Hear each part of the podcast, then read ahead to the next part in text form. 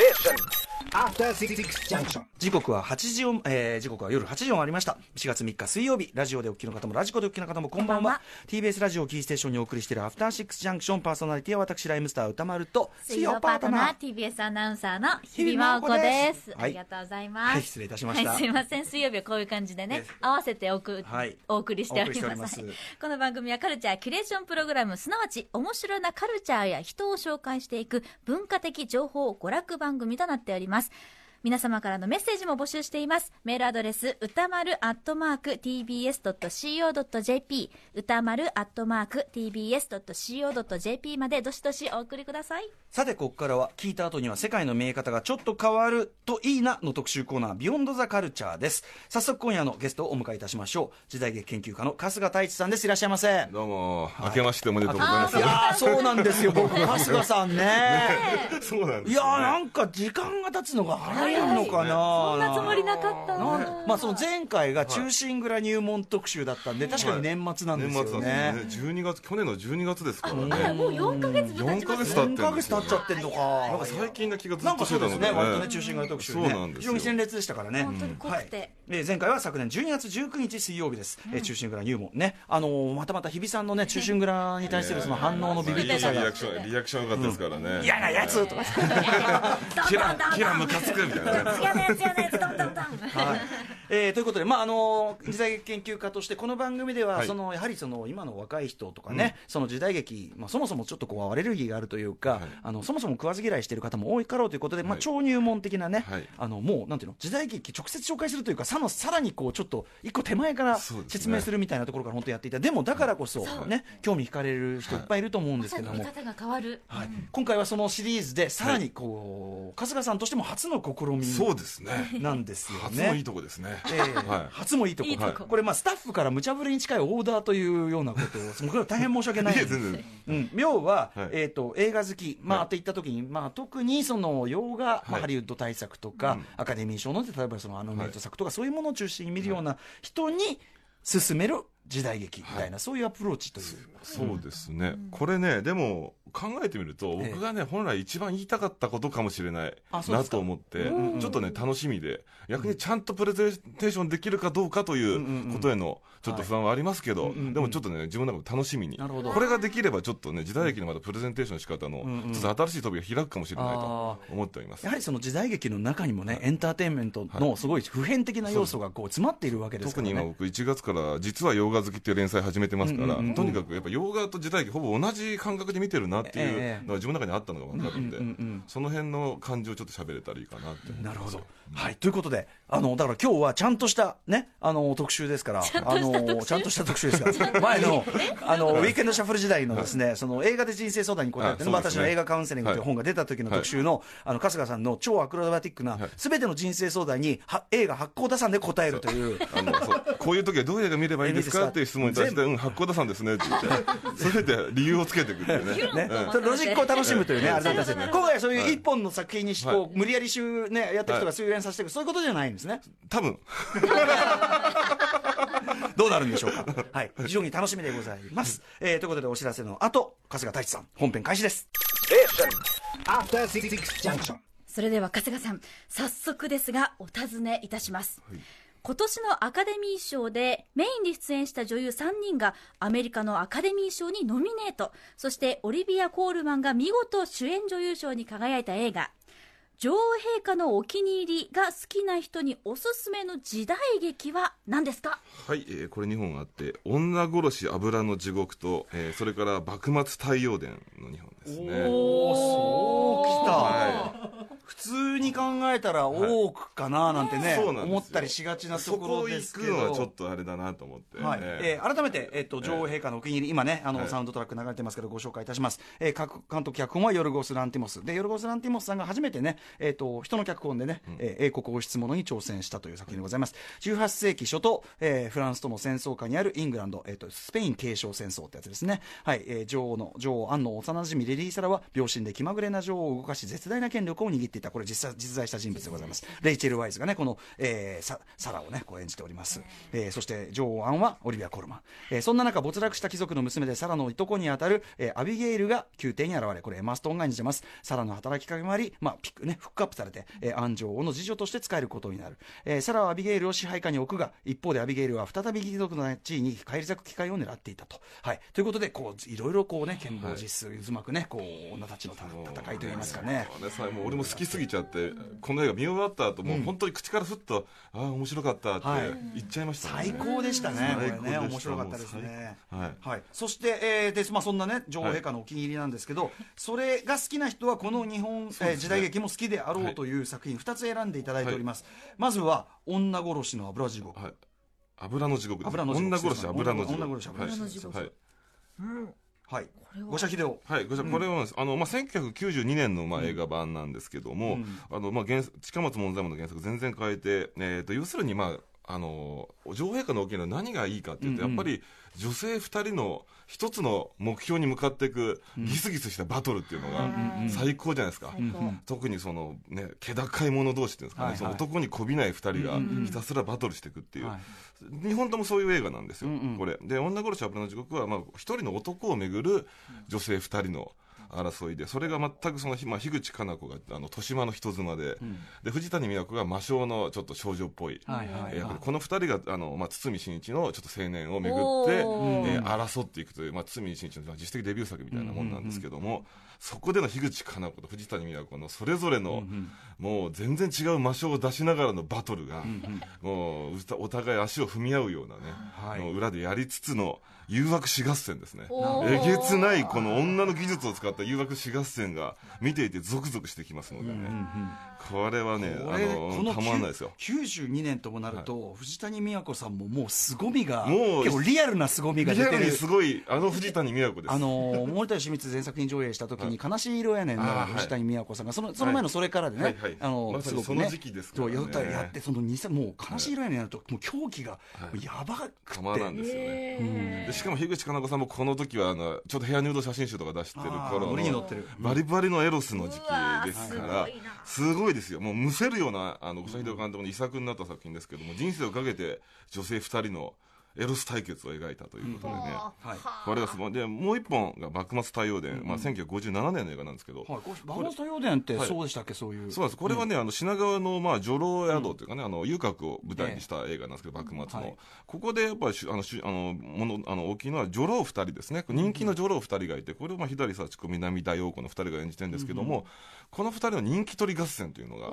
やっぱりすごいんですよ、そのトップ女郎たちがいかに技術を使って男たちを籠絡していくかっていうので、それもやっぱね、まあ、さっきの女殺しもそうだし、幕末の太陽でもそうだし、女王陛下もそうなんですけど、やっぱ男がだらしないんですよ。で、女性が強くて、うまくそこで籠絡していきながら、でもそのトップクラスの女2人が戦うという面白みがあるということで、この2本はね、ぜひその女王陛下面白いなと思ったらそのやっぱり時代劇でどうしても女性が弱いとか従属する立場って思われがちですけど、そう思ってました、はい。実はねあの主体的に男を籠絡して戦っていくという、そして2人のバトルがあるという作品も結構あると、あれですよね目的は男ではなくて、あくまでも女同士のバトル。そうプライドなんですよ、そう。そこが実は大久保のとの違うところなんですよね、っていうのがあるのであそうなんですよ。だからあえてこの2つを選んだ。そうか多くはあれは殿様の寵愛を得るというところが目的になっちゃってるけども、なるほどね。そうそう、プライドの戦いですからここは、そこがね面白い。なるほど。あ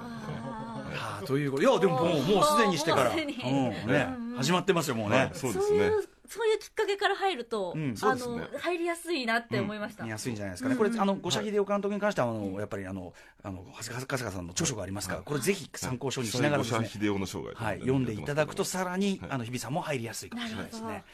さあといったあたりで、今夜はこんな感じの特集をお送りしましょう、タイトルはこちら、春日太一の時代劇超入門講座2019春、あの映画がお好きなら、この時代劇もお好きでしょ編。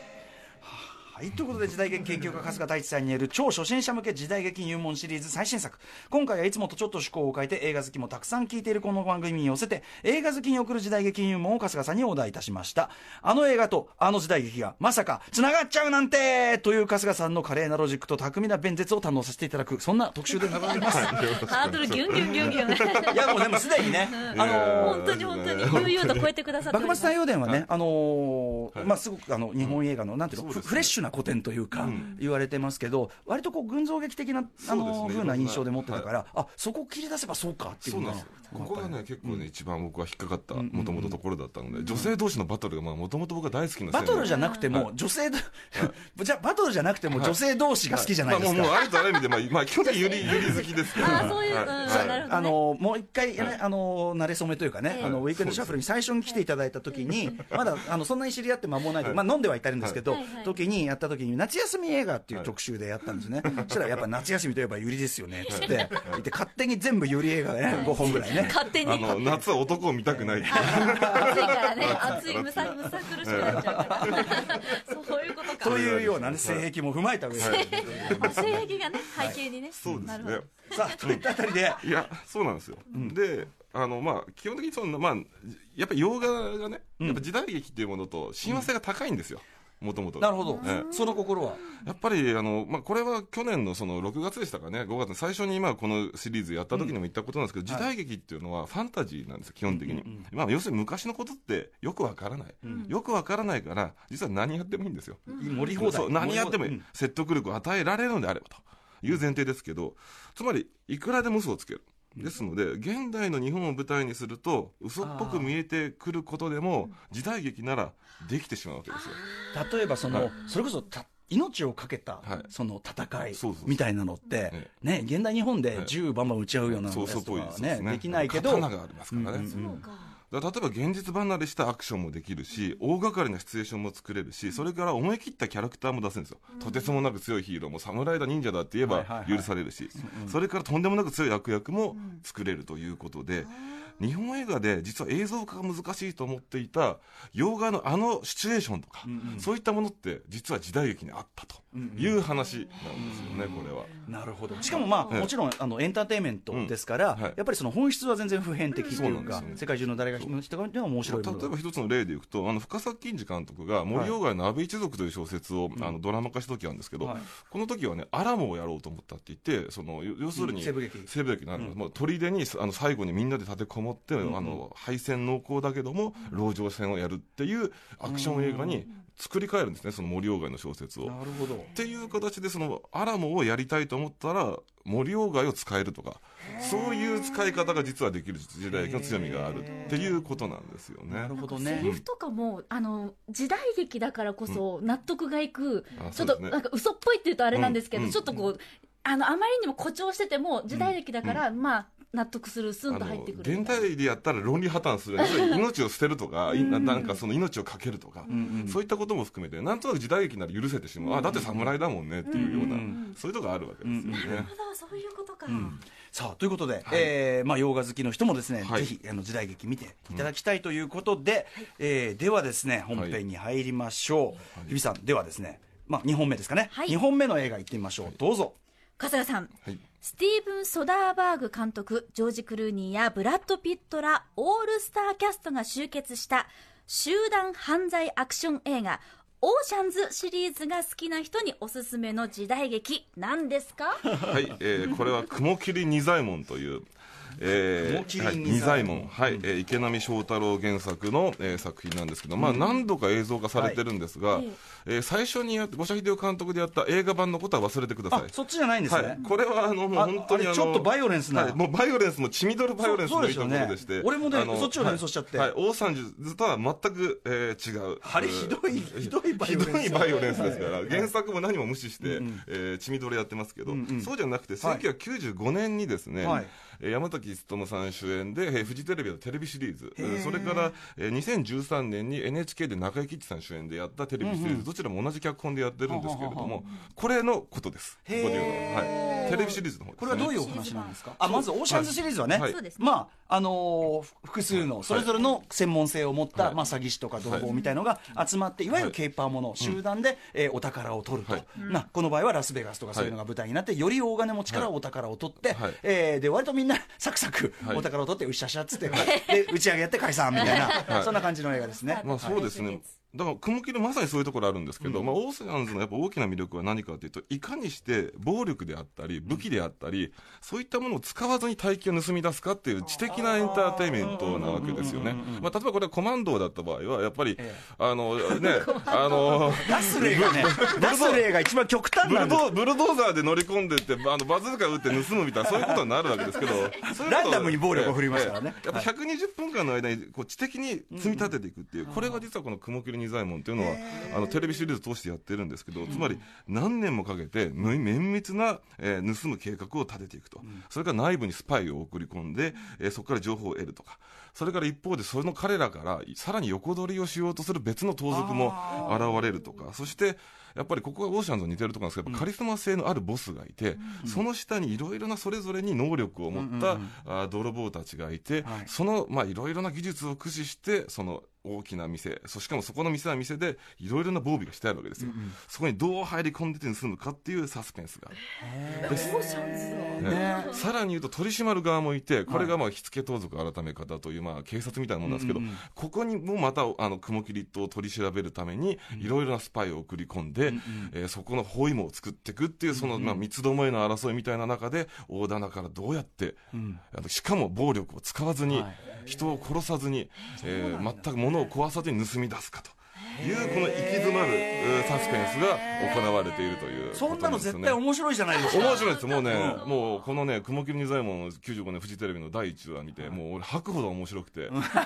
うすごい面白すぎて、あの、工藤一監督がこれやったんですああ、よ。武道一監督。ではい。何せ主演が山崎努さんで、ナンバー2石橋蓮司さんというですね、えー、渋い。ゴールデンタイムでやるキャスティングじゃないですよ、95年にしても。はいはい本当スター集結ですね山崎努さんはともかく、二番、二番手石橋蓮司さんって渋いよ。渋いんですよ。しかも、あの、相手役も中村敦夫さんですから、その、奉行所のトップも。っていうやつで、もう本当にこの頭を使って、えーやっていく話で、もう知的エンターテインメントとしてのサスペンス。えーこれはもうね、現あの、時代劇、や洋画が好きな人、時代劇に見慣れてない人が見ても、サスペンスとして、普通に楽しめるんじゃないかなというふうに思いますで、ね。リメイク版も中はい井貴一、さん、これ同じ脚本でやってるので、面白みはそうですね、中井貴一さんが。がそれやって、で、えーナンバー2をイブ・マサトさんやって、それから奉行所のトップ、その取り締まる側を、えー国村さん、国村俊さんがはいはいはい。やってるので、これもね、結構渋い感じの、このえー知的な雰囲気みんななんかやってますから。お話伺ってるとね、こういうのこそ今、日本映そうですね。画、やればいいじゃんってね。そうです。もう詰将棋みたいにじわじわじわじわ進めていくって、まあ、NHK のこの「雲霧仁左衛門」シリーズはまだあの今オリジナルになってまだシリーズは続いてはいる、あそうなんですね。ええそうなんですよ。だからぜひ機会があったらぜひね見てほしいなというちなみにこのフジテレビはまあ映像ソフトとかはこれはね、DVD 出てます、ええ。でおそらくどっかで配信もあるんじゃないかなと。思うんですけど、まあ、DVD は最低限出てますので、これね、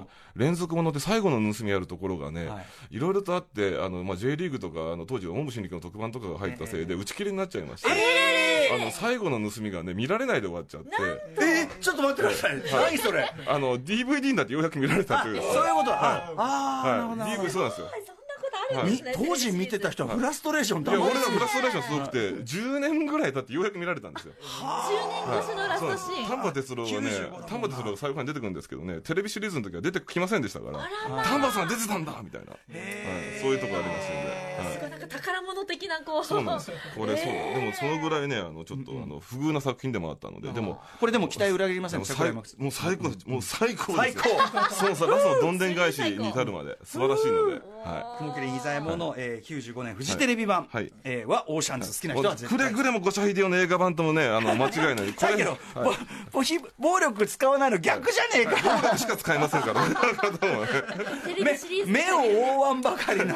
僕もう、あもう、冒頭から腕が飛ぶ、足が飛ぶ、もう裸、裸、裸で大あれはあ変ですかられでグランギによるときね、はい。面白さがありますけどね。ボールポール・バーホーベンみたいなところ。ね。はい、あれはあれで好きですけどね。はい、ということで、えー、次行ってみましょうかね。はい、次参りましょう。笠賀さん、1998年公開、スティーブン・スピルバーグ監督、トム・ハンクス主演、第二次世界大戦のノルマンディー上陸作戦を迫真の戦場描写で描いた、プライベート・ライアンシリーズが好きな人におすすめの時代劇なんでしょうか？はい、えーこれは柳生武芸帳固めの忍者。というね1963年の作品です。はい。固めって言ってもあのあれですかね。硬いあのちょっとひ口の響きで言っちゃうとその、柔らかい硬いの固めって思われちゃうかもしれませんけど、はい。あの片方の目ということで、ね。はい、固めの忍者ね。えー固めでございますね、はい。はい。ということで、はい。まず、まあ、プライベート・ライアン、まあ、これ言わずと知れたっていう感じもありますけども、1998年、とにかくあの最初の冒頭のノルマンディー上陸作戦の延々、まあ、30分ぐらいですかね、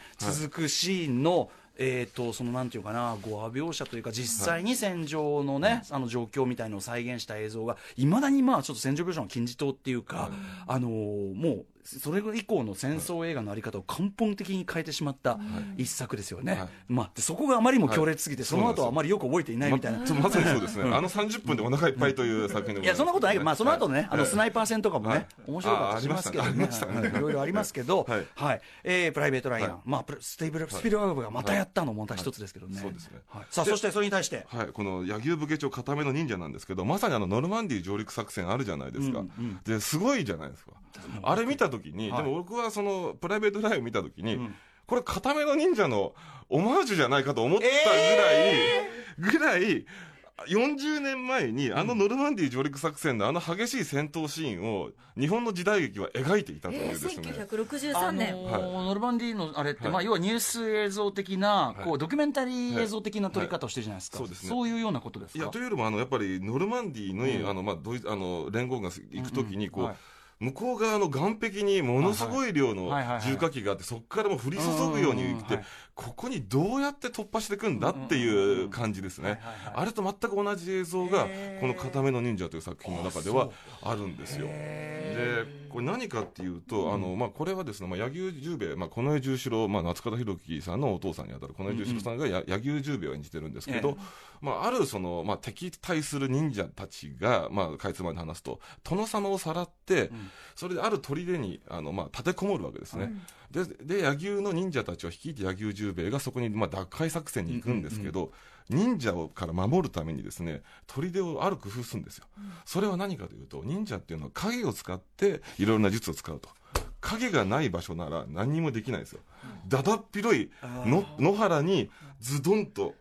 あるんですね。で、後ろは岸壁で正面だけ、あの、野原に向いてある。うんで、そこに高い防壁を二重三重に作って、そこに何千丁もの鉄砲が待ち構えてるっていうところに、さあ、こんなところどうやって潜入するかっていうところに野球の忍者軍団が現れてそこにもうまさにノルマンディー状態で、バンバンバンバンバンバン打ち込んでくるんですよ。なるほど。で、それに対して柳生の忍者たちももう忍者の動きしないんですよ。もう軍隊ですね。ほふ前進。ひたすらほふ前進っていうことにもうバンバンバンバンいって一人ずつ死んでいくと。で、そこに対して一人ずつ、これもプライベートラインでありましたけど、もう自分たちで爆弾とか抱えて、そこに突っ込んでって突破口を切り開いていくっていう、もう完全な戦争アクション。で、プライベートラインとまた似てるところは、これはラストこれ20分ぐらいそれやってるんですけど、これそれまでの60分ぐらいが何やってるか全くいつ見ても思い出せない。ぐらい、この残り20分が強烈すぎるんですけど、でも本当にこのね、ほとんどプライベートラインと全あく同じじゃないかと言わんばかりの、へで、もうみんな泥まみれになりながら、で、しかもね、この時代、1963年の映画ですからええ、俳優たちみんな軍隊経験者なんですよ。なるほど。だからね、古腹前進とかもすごく慣れた動きですし、まあ、スタッフからみんな戦争経験者がやってますので、その辺のやっぱり銃がお、あの、まあ、撃たれてはい、地面にパパパパパパンってその、跳ね返っていく感じとかの怖さとかはが、ものすごい表現されてまして、その辺がね、もう、もう、もうすごいですよ、これ。もう、ものすごい迫力が。これはだからまさに時代劇というフォーマットを使って、はい。その戦争スペクタル映画をやろうとしたっていうことですね。完全にこれ戦争映画でですね。だからもうここでだら、で、日本映画って特にあの、なかなかやっぱり日本の戦争の負け方も含めてあるので戦争映画をエンターテインメントでやりにくいんですよね。はい、岡本喜八ぐらいかな。そうなんでもそれでもやっぱ反戦メッセージ強く入れざるを得ないとかなんで、ですからやっぱり時代劇の中に戦争アクションをやっていったという側面があり、なるほそれの最高到達点とも言える作品が、この固めの忍者のラスト20分の戦争アクション。ああ、そう。松村昌司監督。ええそうなんですよ。本当にあまり知られてない監督なんですけども、はい。この一作だけとてつもないことをやったわけですね全然分かってなかったこですれこそまさに時代劇だからこそ表現できるっていう。そうなんですよ。これはもう現代劇でやったらわけわからない、まあ、ゴルフ場かなんかにね建物作ったところでしょうがないですしね、ええ どんな設定だよ。でしかもその柳生十兵衛をただ一人その砦の中に入れさせれば最後は彼の剣で何とかしてくれるという。のがあるからみんなあー。あの盾になって死んでいくわけですよ。野球十兵衛を送り込むための、ためにみんな盾になっていくわけですよね、あの20分の迫力たるや凄まじいですよそれは、なるほど。なんだ。あったんですよ。プライベートライアンをねやっていたわけです。多分スピルバーグこれ見てたんじゃないいやあのでも、ええ。はっきり言って彼だってめちゃめちゃなシネフィルですから、そうそうなんですよ。あの全然可能性ゼロじゃないですよね。そうなんですよ、それはずっと思ってるんですよ。ね、はい。ということで、えー柳生武芸長片目の忍者1963年松村昌司監督のクライマックスこそが、い。プライベートライアンお好きな方はね、もう絶対ハマるという。そうですね。いやー。いやいやいやいやありがとうございますありがとうございますあよかったですさあじゃあバンバンいきましょうか。はい笠原さんはい1985年公開、シルベスター・スタロー。ン脚本主演ベトナム戦争帰りの兵士ジョン・ランボーが再びベトナムに渡り大暴れする人気アクション映画「ランボー怒りの脱出」シリーズが好きな人におすすめの時代劇。なんですか？はい、えーこれは十兵衛暗殺権というね1964年の。まあ、同じく近衛十四郎さんが柳生十兵衛を、まあ、演じた、あ作品で、まあ、柳生武芸長シリーズの番外編とも言われているなるほど。さっきの片目の忍者翌年の、まあ、作品なんですけど、1964年。はい、はいなんですよね、まあ、この、まあ「ランボ2」っていうのが、まあ、あれですよね、基本的には、あはいはい。えー改めてね。はいまああのージョン・ランボー一作目はアメリカ国内で、あのベトナム機関兵が非常に悲しいね、孤独な戦いを繰り広げるというね、素晴らしい作品でしたが、これは、えっとベトナムにまだ囚われているアメリカの捕虜たちがいると、でそれを極秘作戦として彼が救いに行くと、はい。でまあ、途中ね、いろいろその作戦部から見捨てられちゃったりとか、いろんなことあって、はい。はい。えーいろんなあって大暴れして、はい。えーでまあ、機関兵あの兵隊たちを助けて、はい。えー敵をみんな皆殺しにして、はい。えーで舞台に帰ってきて、えーマシンガンで八つ当たりという。という話ですね。は話です見事に語り尽くしましたね、はい。まあ、ジェームズ・キャメロンがね脚本書いてて、まあ、なかなかそのアクションシーン面白いんですけど、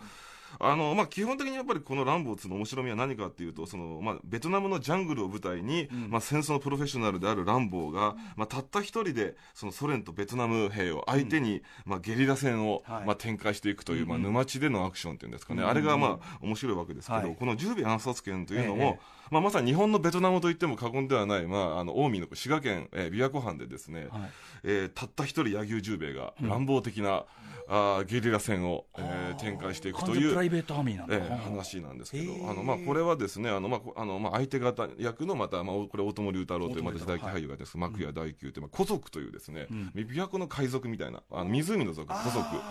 ええこれがちょっとですねあの、まあ、柳生一門に喧嘩を売ってきてそして、まあ、あの柳生の大事な書状を持って湖で待ち受けるわけですよ、でそこにこの,、まあ、しあの本拠地の島に柳生一門の人間たちが乗り込んでいくわけですけど、その乗り込んでいく船にすでに罠が仕掛けてあって、はい。湖の中でその古族たち、まあ、彼らの方がやっぱり湖の戦いにはしあの秀でてますから。もうそうですよね。ええ。それで全滅させられるんですよ、柳生の忍者たちが。そしてただ一人命からがら、柳生十兵衛だけは生き残り、なんとか逆襲をその古族たちにやっていこうということで、その古族たちがもうこのいろいろな形で警戒をしている、まあ、実際の琵琶湖の藩の特にあの西の湖という、まあ、安土のあたり、近江八幡のところにあるんですけど、そのあたり行ってみると分かるんですけど、すごい足が生い茂っている水郷地帯なんですね。はい。そこでまああのこれはあのロケしたんですけど、今でも全く同じ風景残ってますけど、ここでもう沼、もう泥まみれになりながら、そのまあいろいろな形で沼の中とかすあの足の中からこの十四郎のあの柳生十兵衛が出てきて敵の古族たちを一人また一人と殺していきそのあのマークや敵のあの本拠地に、はい。あのもう一回戻って乗り込んでいき一騎打ちをしていくという、まあ話でございましてそのもうか沼地ゲリラ戦っていうのはもう完全に、はい完全にこれも乱暴2だよねと思いながら、えー見てまして、ね、そのだからはい。敵側がこういるところにこうはい。ぬむぬごっとこう出てくるというかそうぬめっと出てくるというか。そうですね、それからもうあのスターなんだけども、顔がもう泥まみれに、ね、なりながら、もうぐちょぐちょになりながら、一人ずつ一人ずつ殺していくという感じなんで、もう途中からその柳生十兵衛の方がもうモンスターみたいな、はいはいはい。プレデターみたいな雰囲気に見えてきてそれも乱暴っぽいですね。これも乱暴っぽいんです敵の側から見るとスラッシャーホラーですからそうなんですよね。ええ。まあ最後ね、あの、なんですか、あの、沼、なんか泥の中から目だけギロって見えるあそことか本当にホラーですからね。でも、ここれも限りなく、まあそれに近いえー感じで、まあラスト、あの、一騎打ちのところはまた別で、この、まあ、幕屋大宮っていう、この大友龍太郎、まあスター対スターの、また一騎打ちになり、これも泥まみれになりながらのはい。激しいと。で、最後、もう似てるんですよ。ええ。乱暴こう、最後全部任務を終えてええ、何もかも虚しくなってはい、去ってて、後ろ姿が終わるじゃないですか。この作品もそうなんですよ。すべても虚しくなってもボロボロに疲れ果てた柳生十兵衛が後ろ姿で去っていくくたびれた後ろ姿で終わっていくというところも含めてその作戦のこのミッション自体の虚しさっていうんですかね。はい。そこも全く似てるところでもあるわけですキャメねロンよ。そうなんですよ。キャメロンよ。キャメロンがね、実は多分これ、脚本高田浩二さんが書いてるんですけども、さっきの片目の忍者も高田浩二さんなんですけど、どうもね、キャメロン影響を受けてんじゃないかあというふうには思う。キャメロンも多分まあシネフィルですから、これ見てた可能性は十二分にあるかな。ということはね、ちょっと思ってたりもするわけですよね。あとやっぱそのさっきのその柳生武芸町あの片目の忍者のそのプライベートライアンプリとか、はい。こっちのその十兵衛暗殺権のあんあのなんていうの乱暴っぷりもそうです、はい。やっぱ60年代にもなるとやっぱ時代劇そのものが、はい。昔のその綺麗綺麗はない。すごく様式的な時代劇からかなり変質してやっぱりリアリズムを取り入れるようになってるってことですよね。特にその黒澤明がその用心棒椿三十郎で、まさにハリウッド的なアクションをはい。取り入れようということで、そのまあリアルな、そしてスタイリッシュなかっこいいアクションというものを入れていったわけです。戦闘としてのアクション、様式じゃなくて、っていうのを時代劇に入れていったことで、じゃあ何ができるだろうということ中に、戦争的なアクションをたくさん時代劇の中に入れていこうということが、もともとこの辺の時代劇というのは、洋画の影響下にあるわけですよ。まあ、黒沢時代劇って感じにね、それこそあの用心棒は西部劇だしっていうねね、さらにまあこその黒沢の用心棒が荒野の用心棒という形でまたあのまた。アメリカに行くあのよあのイタリアに行ったりイタリアに行イタリアでねったりとか荒野のシーンだったりとかいうこともあるので世界の連会映画史、うん。世界の映画史じゃないそうやって連関でこう、ね。はい。影響し合って。その時の影響の真ん中にある作品って大体日本の場合は時代劇なんですよ、それがやっぱり特にこの60年代の作品見てると、ものすごい伝わってくるという、すごい尖ってますからね。海外でね、はい。そういうそれこそあの用心棒ださ座頭市だって普通に、あのね七人の侍だって、はい。普遍的に人気が普通にある作品だから。そうですね、ザトイチもブラインド・フューリーという形で、ルトガー・ハウアー主演でリメイクもされてますし、そうですよね、うん。やりやすいというかね、ありますからね。向こうからすればそれこそ完全にファンタジーですもんね、そうなんですよね、だから特にやっぱかっこいいでしょうね、だからそういう日本人から見て、ロード・オブ・ザ・リングであったりとか、ああいうの見るような感じでしょうから、そうなんですよ、だから侍とか忍者っていうのは、やっぱいまだに外国人観光が人気あるのっていうのは、その辺もあると思うんですよね。なるほど、えはい。ということで、えー、乱暴怒りの脱出がお好きなあなたは必ず十兵衛暗殺剣も好きなはずという。これは好きだと思いますよ。はい、いやー勉強になるわ、全然、はい、あのー、十兵衛もの全然分かってなかったんで、これ勉強になります。さあ、ということで、次の映画行ってみましょう。はい、参りましょう。春日さん。第1作が1979年に公開されたリドリー・スコット監督の FS、SF ホラーで、えー宇宙船内に出現したエイリアンに乗組員たちが次々と襲われていく恐怖を描いたエイリアンシリーズが好きな人におすすめの時代劇って何ですか？はい、えー、これもですね、同じく1964年の映画、えー忍者狩りという、忍者狩り忍者狩り。忍者狩りですね。そんな映画が。すごいタイトルですね。ね。忍者を狩るということで忍者狩りですけど、これね、まあ本当はエイリアンでもいいし、プレデターでもいいし、まあ優勢からの物体 X でもいいわけなんですけど。つまり、要は、はいえっと、圧倒的に優勢な力を持ったはい敵、しかも見えない敵はい。に、一人また二人と。そう、殺されていく殺されていく恐怖っていうことです恐怖という話なわけですよね。それがまさにこの忍者狩りというのがそれを描いた、あー作品なわけです、はい、どんな作品なんですか？まあ、基本的にその、まあ、エイリアンとかまさにおっしゃった通りで何かというとどこにいるかわからない、それからもう見えないところから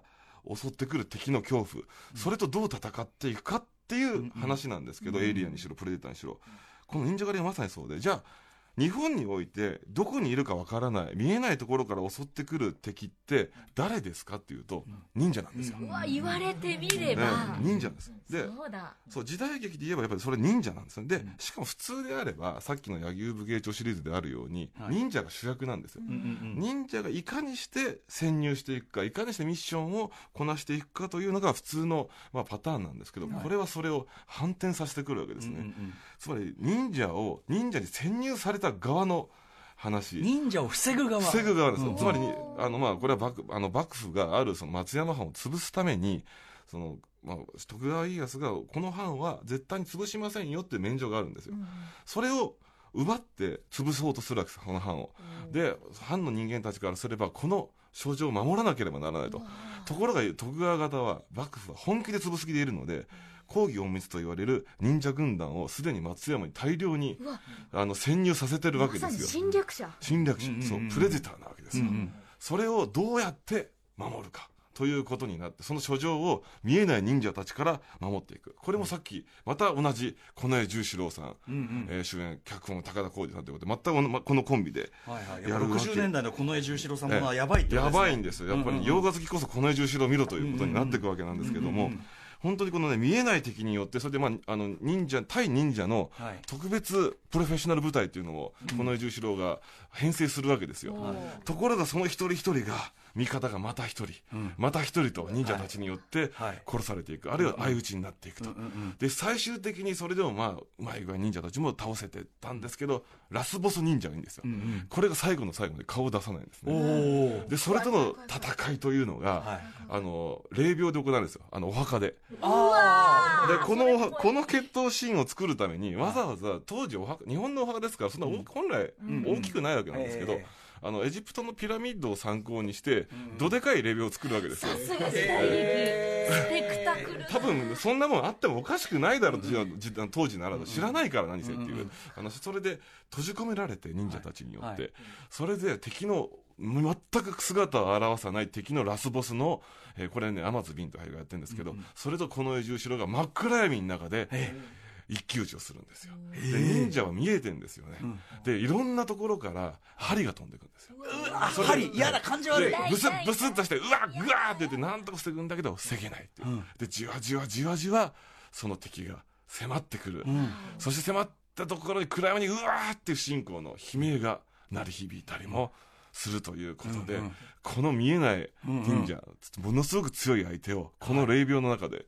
いかにして倒すのかという、まさにこれエイリアンなんですよ。めちゃくちゃ。ほぼシガーニー・ウィーバーですよこれは。シガニウィー。はい。バーこの絵重四郎ええシガニウィーバーあるいはジャングルにおけるそのシュワちゃん対プレデターと言えるかもしれない。あの一応その腕に覚えありの連中にみ、なのはずなのになのはずなの狩られてる感じはプレデターっぽいかもしれないですね。そうなんですよ。一人ずつそれが見えて、うん。見えない敵にやられていくという。しかもその抽選内のその密閉感。っていう。のも密閉感もなるんあですよね。りますもんね。そうなんですよ。すごいな。俺このね最はい。初これ台本見てて、はい。エイリアンその、はいね、はい。限定空間だってさもう城の中かとか言ってたんだけど、ええ。こう来たか。霊そう、真っ暗な霊廟を作って、ん。その中でまあ、多少ね、これあの、昔 VHS の頃は画質悪すぎて、ええ。本当に見えなかったんですよ。うんで、最近まあ、配信になったり、まあ、はい。デジタル化されて、ええ。多少見えるようになったので、DVD も出ましたから DVD ね。出ます、であと配信にもなってます、はいはい。それお互いの動きがちゃんと見えますので、ああこうなっているんだという感じで、まあ、見ることができますのでその辺ハラハラドキドキ、えーしながら見てもらえると。これ以前春日さんのおすすめ作品の中に入ってて、はい。僕はそのあの DVD 買ってあ、あはい。のみその時に見てたんですけど、はい。エイリアンっていうプレデター的な見方してなかったから言われその状態でもう一回見直したいわ、それ。僕はだからずっと子供の頃からもう時代劇と洋画とアニメの3つはほぼ同じ感覚、フィールドで見てきたので、境目作らずに見てたから。全く全部同じように見えてるのいやでもそれ正しいですよ、うん。だから時代劇もねそういう感じで見てもらえると洋画好きこそ実は時代劇って楽しめるんじゃないかなで、まあ、今回は特にこのアクション映画、はい。サスペンス映画というのを絞ってやってますけどね、はい、いやーもうでもまた春日さんの解説が面白いから。本当に本当に。うん。言われてみれば知り見たくなっちゃうよ見たくな。っちゃうよこれあとこのねこうやって並べてみるとやっぱりその60年代、この重四郎やべえとか、近衛十四郎、まあ、どだか。らこの3本はどれも脚本高田浩二さんで主演、えー近衛十四郎ということで、まあ、どれも同じなんですよね。黄金。黄金コンビですね、この2人が組んだらやばいという、まあ、特にこの3本っていうのは、ちょっとね時代劇史映画史の中でも、特におかしな3本なわけなんですよね。ええ。えっ、と時間ちょっとだけあるので、はい。行きますかねもう一一本だけ行きましょう、はい。行きましょうか。はい。参ります。春日さん。トム・クルーズ演じるイーサン・ハントが主演する人気スパイアクション「ミッション・インポッシブル」シリーズが好きな人におすすめの時代劇なんですか、はい、えーこれはですね映画版の「子連れ狼」シリーズ。えーなんですけどね、これを最後に残したのはなぜかというと、ええ。これはちょっと無理があるのかもしれないという怖さをを持ちつつではあったのでね、はい。小連れ狼はい、はい。まあ、和歌山富三郎主演の、まあ、小池和夫原作の劇画を、まあ、げあのやった、えー、70 1972年から4年にかけて、えー作られたあ作品なんですけど、はい。まあまあ、トム・クルーズのこの、まあ、ミッション・インポッシブルは、まあ、おなじみ、まあうん。ですけど、まあ、何が面白いかっていうと、命がけのアクションですよね。もう体張って命がけのアクションを、まあ、するわけですけど。どんどんねどんどん恐ろしいことになってますけどね、そうなんですよ。飛そのとんでもないアクションといえば、やはり日本でいうと、まあ、千葉真一さんがやっぱり有名、まあ、もともとスタントアクションの元祖でもある方なんですけども、その師匠に当たるのが、この小連れ狼で主演、主人公を演じた若山富三郎さんで、えーかなり大きな体つきをして、まあ、はい。あの、甘いものが好きなので、ちょっとね、太めの体ではあるんですけど、ええとは思えないぐらいのアクロバチックなアクションを、ものすごく、まあ、見せてくれるんですけど、特に中でも、はい。1974年に作られた、えーさシリーズ最終作の「地獄へ行くと大大五郎」という作品がですけどこれのねラストのアクションが、えもうトム・クルーズもかなわないんじゃないかというような いやあれはトム・クルーズにやってほしいというようなアクションでこれ最後ね、うん。雪山でアクションするんですけど、あの大量の、まあ、野牛敵が今度野牛なんですけど、野牛軍団がスキーで襲っていくんですよ。スキー、はいまあ、いて木の板履いて、ええ昨日いや本当のスキーです。え？はいじじまあ、木製のスキーですねはいはいはい。それにね、乗ってて、途中ジャンプ台なんかも作られてて、それで飛びながら襲ってきたりとか。スキーアクションだあスキーアクションです。で、まあ、この小連れ狼の、まあ、小上一党というのは、はいあの、まあ、子供の、まあ、息子の大五郎として旅してて、その大五郎を乳母車に乗っけて、乳まあ、あの、引いていくわけですいろいろけど、仕込みがあったりしますけどこの仕込みがですね、なんとこんな仕込みがあったのかということで、何かというと、この、雪でも対応できるんですよ。ソリにもなるになるんです。下がソリになりまして、そして、はい、このソリを引いて一緒に逃げる。そして、あそしてこのソリでに、この乳母車ソリで逃げる若山富三郎、それをスキーで追う野牛忍者軍団の、えースノーチェイス、スキーチェイスシーンという、前代未聞のそのすそして彼ら滑りながら戦います。うんうんうん。えーだからすごいアクションなんですよ。あのー例えばあれは、えっと、私を愛したスパイかな、007とかでもちょいちょいね、あスキーアクションってあったりしますけど、いやでも、私を愛したスパイより全然早いもんね、3年ぐらいしかも肉弾アクションやりますから、あ要するに刀だからね刀ですから。銃じゃないから、そうなんですよ。上上半身を、ええはい。なんていうの、上半身と下半身のバランス難しいでしょ、難しいです。だから横並びになりながらやったりするんですけどええ、さらに無茶なことを若山先生がやるのはええ、あの途中この乳母車の上に乗るんですよ。またがって。そしてまたがって乗乗りながら滑ると。そうするとその両脇に忍者ス、忍者スキー軍団が現れええて、それで両、両方が鎖を投げてきまして、若山富三郎の腕を縛るんですよ。で、あの、大の字になった状態でスキーを縛る。そして横にいるスキー軍団も、しあの、あれですよ。一緒に滑っていくわけですよ。っていうもう無茶なアクションをやって。それを、はい、ああ、これだ、ワンカットで写真。はい、今出てますけど。こしかもこれ、はい。あのやっぱりね、これワンカッ CG とかないですし、はい。ワンカットでやってます、これ。うん、で、この状態からさらに若山先生は、すきあの、ソリの上から引きずり落とされまして、そして引きずり落とされた状態からスクッと立ち上がってすぐに刀を抜いて、この忍者二人を一気に切り伏せるというのをワンカットでやってますので、えー。かなり、あの、トム・クルーズここまでやってほしいなという、この命がけのアクション。フォールアウトの時はねトム・クルーズね、はい。あのヘリコプターがアクションがすごかったって言いますけど、これトムでもできないですよ。でトムでもできないあとスキーアクションはミッションインポッシブルシリーズ、今のところまだ出てないんじゃないそっかですか。出。ないです出てこれは出て箕輪田君がね、箕輪田君が今いないけど、はい。スキーアクションはないよね。ないよね、ね。ミミッションインポッシブル。だから、はい。可能性としてはこれ、しかも地獄へ行くぞ、大五郎。しかもソリの上から落ちながら立ち上がってさらに戦うという。トムはでもはい、いややっぱ、やっぱね、富さ富三郎、和歌山を超えないと、はいやっぱり、やらなきゃいけないからっつっいて。やとあの和歌山リスペクトでトムやってほしい。ラストサムライですもんね。そうなんですよ。トムトムラそうラストラスト侍だ。そうだ。やそうだ。ラスト侍やらないとねそう。よいいこと言う。そうだよ。ラスト侍名乗るからにはね。そうだよ。混ざってるよ。役が混ざってる。トムや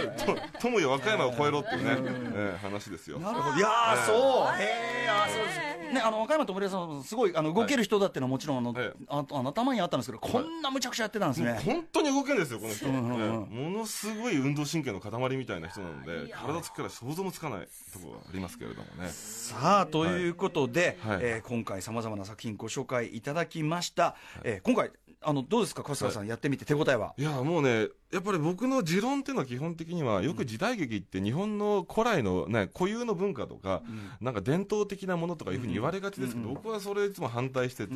基本的な時代劇っていうのはインターナショナルなところで通じる、そういう世界的な表現手段であるっていうのは、まあ、ずっと思ってた、あところなので、まあ、こういうの今回挙げたのとか見てもらえると、本当にそこが証明できるんじゃないかなと、あの本当に冗談でも何でもなくても、世界のいろいろな表現というものをうつあの、入れ込める器として、実は時代劇があるので、あんまりその日本の伝統とか文化とか、そういうところとか、なんか日本人の精神とか、そういうところにあんまり気にしすぎないで、なんかもっと自由にいろいろなものができるということを考えられるんじゃないかなということがありますね。漫画アニメ時代劇だと、もうその辺はもう軽々とね、そうですね。普通にこうね、超えてるし、それ世界中で全然ね、そうなんですナルトから何かそうそうそうそう。愛されてるわけだから。そうなんですよ。そうだ。これね、実写の方だけ、なぜかみんなね、堅苦しくなっちゃうんです、実写でやると、急に日本人の美しさとか、なんかそういうことを言っちゃうんですよ。勝手に枠にこっちからはめてますはめちゃうんですよ、そう見てる側もはめてるじゃないですか、そうじゃないんだって、こんなに自由なんだよっていうことがね、改めて具体例とともに分かってもらえるんじゃないかな物語内リアリティさえ担保されてればね。そう、そこだけ説得力さえあれば何をやってもいいのでね。っていうことはいですよね。はい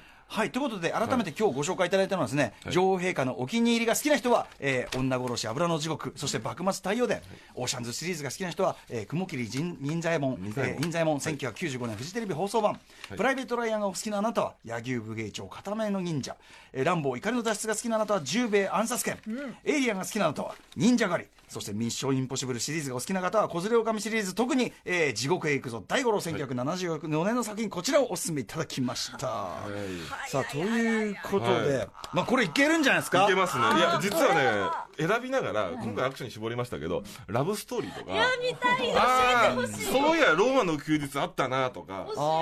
本当ね、あの、この辺は見えるやつですけど、はい。特にあの、かつての日本映画は、まあまあパクってるやつもありますので、はいはいはい。そういうやつなんかもいろいろと紹介できるなっていうのは今思い浮かんでます。けど、これ結構やれますね。はい、いやいけますよ、いけますよ、これは入り口には入門に最良ですよ、これ。はいはいということでございました。はい。はい、えーということで、今後ともですね、こはい。のシリーズ続いていって、えーいただきたいと思います。頑張りますということで、最後に春日さんからお知らせなどあればお願いします。あのいろいろと今月イベントあるんですけど、特に言っておきたいのが、あと4月の14日、あの昼の13時から渋谷のロフトナインで、えーコンバットレックさんと、それから今の亜美さんの3人で、あのスタローンについて語るイベントを、あーあれですよね、えーやります。前回、そのはい。クリードのタイミングでやって、クリードのタイミングでぼでやってえー。散々僕のことをアドニス、アドニスがアドニスアドニス側です。ええ。あの、さんはそうそう、あの、アドニスさんクリード2で、我々がやっぱり、あの、宇多丸さんほど、あの、クリード2にはまりきれなかったという 理由として、やっぱどうしてもドラゴンに行ってしまったというね。それ、それいいじゃないですか、ドラゴン行ったんだったら、クリードってハマってるじゃないですか。いやでもやっぱガーッとやっぱドア、クリードが盛り上がる部分あるじゃないですか。あそこで盛り上がれなかったというね、あの、アドニスのところで。という。それでね、話。僕はアドニス側だって言われて、はい。俺たちはウルフ金串とかだからさ、俺たちはドラゴンだって。ドラゴンとかウルフ金串だってから、そんなこと言ったら、明日のショーで言ったら、俺は青山君だとか、い。ろいろそういうわけわわけのわかんないね。で、今回はね、特にまた新作スタロー2本公開されるんですよ。大大脱出脱出2とバックトレースっていう。これがとんでもない映画なんですよ。あの、大脱出の SF 感半端ないっすよいや、ね。SF 感というか、なんていうんですか、あれ。意味がわかんないからですよ。なんかさ、久々にスタローン、その、やっちゃったよスタローン久々に来ましたあの、ね。やっちゃったよーって、あの、もうね、さすがにね、クリードをやって、もうやることないと思ったらやっちゃうこと。まだまだ70過ぎてもまだやるスタローンってやっぱ好きですよっていう。ランボー5作目どうなっちゃうのかな。でもそのバックトレースもやっちゃってんですよ。やっちゃってんだやっちゃだからそのやっちゃってるのだから語りがいがあるので、ぜひちょっとね、これロフト来てもらって。やっちゃってるスタローンも愛してますからね。ええそれをこれはね、トーク聞いて見たくなる作品だと思うので、はい。もうとやっちゃいました、70過ぎて。やっちゃったよ、スタローまだできちゃった。ーできちゃって、まだやれるんだなって。まだやりか、やらかせる。まだやらかすスタロー